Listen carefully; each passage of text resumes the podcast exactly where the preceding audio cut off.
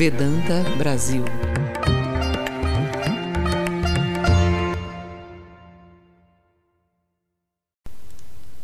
Deus em forma humana. O conceito de avatar. Swami Shivananda, um discípulo direto de Sri Ramakrishna, afirmou: Se Deus não descer em forma humana, como os seres humanos poderão amá-lo? É por isso que ele vem ao mundo como um ser humano. As pessoas podem amá-lo como pai, como mãe, irmão ou amigo. Podem adotar qualquer uma dessas atitudes. Ele se mostra em qualquer forma que a pessoa o ame. Em diferentes épocas, a renovação espiritual ocorre na humanidade por meio da manifestação de Deus em forma humana. O termo sânscrito avatar significa literalmente a descida de Deus. A maioria das religiões do mundo recebeu impulso e direção desses gigantes espirituais, as encarnações, os profetas e os mensageiros de Deus. Jesus, Buda, Rama, Krishna, Moisés, Maomé, Chaitanya, Ramakrishna, todos esses têm sido como faróis no reino da espiritualidade, derramando energia renovada nas religiões que vinham se rebaixando ao nível da hipocrisia e da indulgência. Há milhares de anos foi declarado no Bhagavad Gita: quando a bondade se enfraquece e o mal se fortalece, eu assumo um corpo. Em todas as épocas eu retorno para enaltecer o sagrado, destruir o pecado do pecador e estabelecer a retidão. Uma das grandes diferenças entre o pensamento ocidental e oriental é que o ocidental tende a pensar em termos de tempo linear, o mundo e a história da humanidade tendo princípio, meio e fim bem definidos. Nessa linha de tempo horizontal, Deus intervém de forma específica e histórica. Ao contrário, no Oriente pensa-se em termos de grandes ciclos: ascensão e declínio, criação e destruição, crescimento e decadência. Esses ciclos são vistos como ondas que se repetem continuamente em um processo cósmico eterno. As civilizações, as religiões e os indivíduos são partes desse ciclo contínuo. O aparecimento do Avatar é essencial a esse eterno movimento de declínio espiritual seguido de regeneração. De acordo com a Vedanta, a verdade espiritual é eterna e universal Nenhuma religião ou seita em particular pode ter monopólio sobre ela. A verdade que Cristo descobriu é a mesma que foi revelada aos sábios dos Upanishads. É também a mesma verdade ensinada por Krishna e Buda. Gautama disse ter havido muitos Budas antes dele e que em anos vindouros haveria muitas outras encarnações divinas na Terra. Há um propósito em tudo isso? Sim. Primeiro, cada avatar tem uma mensagem específica para a humanidade. Maomé pregou a igualdade e a fraternidade entre os homens. Cristo revelou a supremacia do amor de Deus à palavra da lei. Buda rejeitou o sacerdócio e exortou as pessoas a serem luzes para si mesmas. Krishna ensinou a equanimidade mental e a ação desapegada. Ramakrishna ensinou o ideal da harmonia das religiões. Cada encarnação tem uma mensagem apropriada à época em que aparece. A segunda razão pela qual um avatar se encarna é restabelecer a única e eterna religião, a verdade espiritual. Embora cada avatar tenha ensinamentos específicos, todas as encarnações vêm para lançar fogo espiritual em um mundo que se afunda na mediocridade religiosa. Não importa onde o Avatar apareça na Terra, todo o planeta é elevado e regenerado por seu advento. Isso significa que, de acordo com a Vedanta, Deus poderá ser realizado através do seu aspecto pessoal? Não.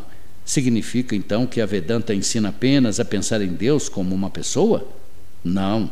O que a Vedanta afirma é que Deus pode se manifestar, e de fato o faz, por meio da forma humana e que para a maioria das pessoas é mais fácil meditar e amá-lo em seu aspecto pessoal com forma do que amá-lo como uma ideia abstrata de infinita existência consciência e felicidade.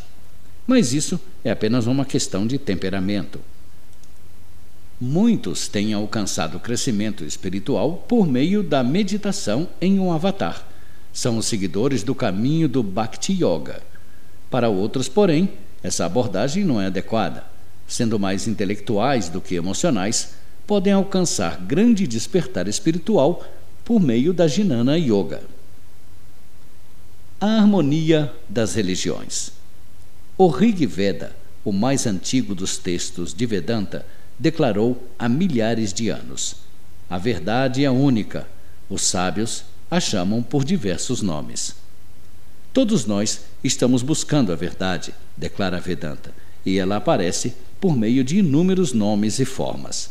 A verdade, a realidade espiritual, permanece sempre a mesma, embora se nos apresente de diferentes modos e venha até nós a partir de várias direções. Seja qual for o caminho que as pessoas sigam, é o meu caminho. Não importa para onde caminhem, o caminho conduz a mim. Assim diz o Bhagavad Gita. Mas se todas as religiões são verdadeiras, por que há todos esses conflitos? A causa é principalmente política e as distorções que as várias culturas e as mentes limitadas sobrepõem à realidade espiritual. O que é geralmente considerado como religião é uma mistura de coisas essenciais e não essenciais. Como foi dito por Sri Ramakrishna, todas as escrituras contêm uma mistura de areia e açúcar. Temos de separar o açúcar e deixar a areia para trás. Devemos extrair a essência da religião, quer a chamemos de união com Deus ou autorrealização, deixando as sobras para trás. Tudo o que nos auxilia a manifestar nossa divindade devemos abraçar. Aquilo que nos afasta desse ideal devemos evitar. A matança infligida ao mundo em nome da religião tem muito pouca relação com a genuína religião. As pessoas brigam a respeito de doutrinas e dogmas. Não vemos pessoas serem mortas por haverem alcançado a divina união. Uma guerra religiosa é realmente egoísmo doentio em larga escala. Como o Swami Prabhavananda, fundador da Vedanta Society of Southern California, diria sorrindo: se colocássemos Jesus, Buda e Maomé juntos em um mesmo quarto, eles se abraçariam. Mas, se os seus seguidores fossem ali colocados juntos, eles seriam capazes de se matar. A verdade é uma só, mas aparece filtrada por meio da mente humana limitada. Essa mente vive em uma cultura particular, tem sua própria experiência do mundo e está em um momento particular da história. A realidade infinita é assim processada através das limitações do espaço, tempo e causalidade e mais adiante transformada pelas restrições de entendimento e linguagem humanas. Portanto, as manifestações da verdade, escrituras, sábios e profetas, deverão necessariamente variar de época para época e de cultura para cultura. A luz, ao ser refratada através de um prisma, aparece sobre várias cores quando observada de diversos ângulos mas a luz sempre permanece a mesma luz pura. O mesmo vale para a verdade espiritual.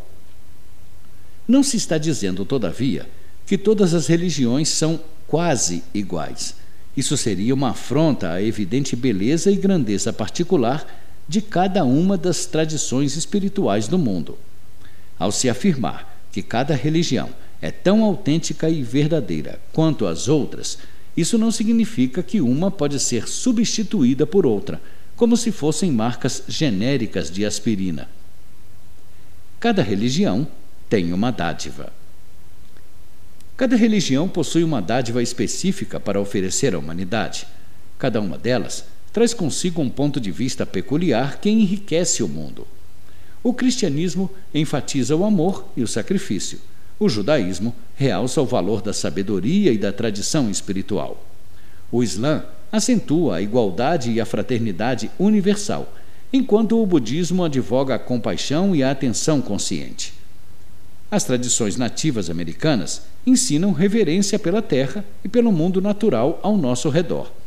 A Vedanta, ou a tradição espiritual hindu, dá ênfase à unidade da existência e à necessidade da experiência mística direta. Todas as tradições religiosas são como diferentes peças de um gigantesco quebra-cabeças. Cada peça é distinta e cada peça é essencial para completar todo o quadro. Cada peça deve ser honrada e respeitada enquanto seguramos com firmeza a nossa própria peça. Pelo estudo das outras religiões, podemos aprofundar nossa espiritualidade e aprender sobre nossa tradição particular. Também é importante notar que, pelo estudo correto de nossa própria tradição, encontramos-nos em melhor posição para apreciar a verdade das outras tradições. O aprofundamento em nosso caminho. Ao mesmo tempo em que honramos as várias religiões do mundo e respeitamos os seus seguidores, devemos crescer e amadurecer em nosso próprio caminho espiritual, seja ele qual for. Não devemos salpicar nossas práticas com um pouco de budismo e um tanto de islamismo e algo de cristianismo, e então tentar uma nova combinação na semana seguinte. A prática espiritual não é como um balcão de confeitaria. Se jogarmos cinco variedades de sobremesa em um processador de alimentos, vamos obter apenas uma mistura intragável.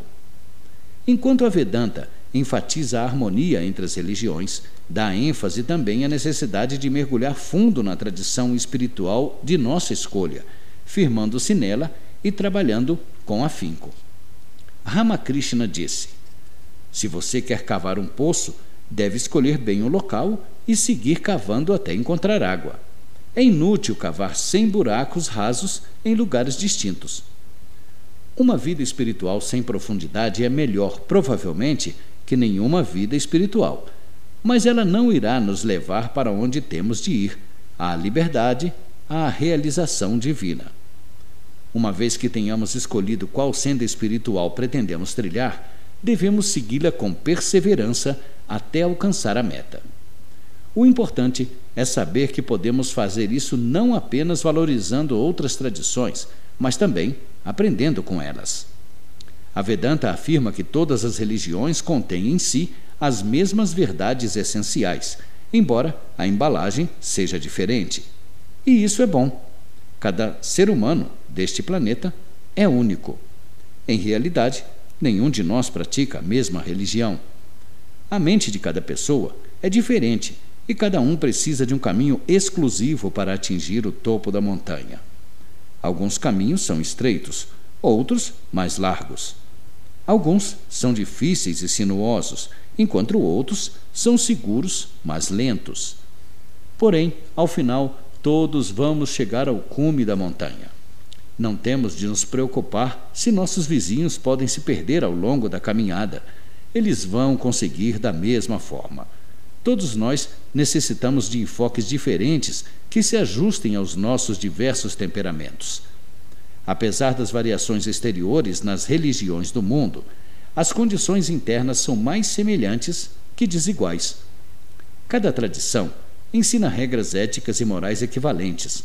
Todas pregam a importância do esforço espiritual e também a necessidade de honrar nossos companheiros humanos como parte daquele esforço.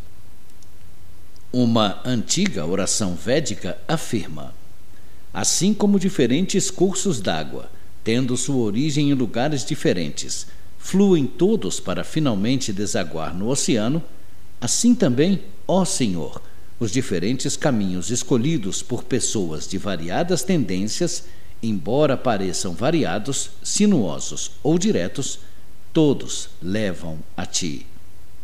Shiva Mahina verso 7. Vedanta Brasil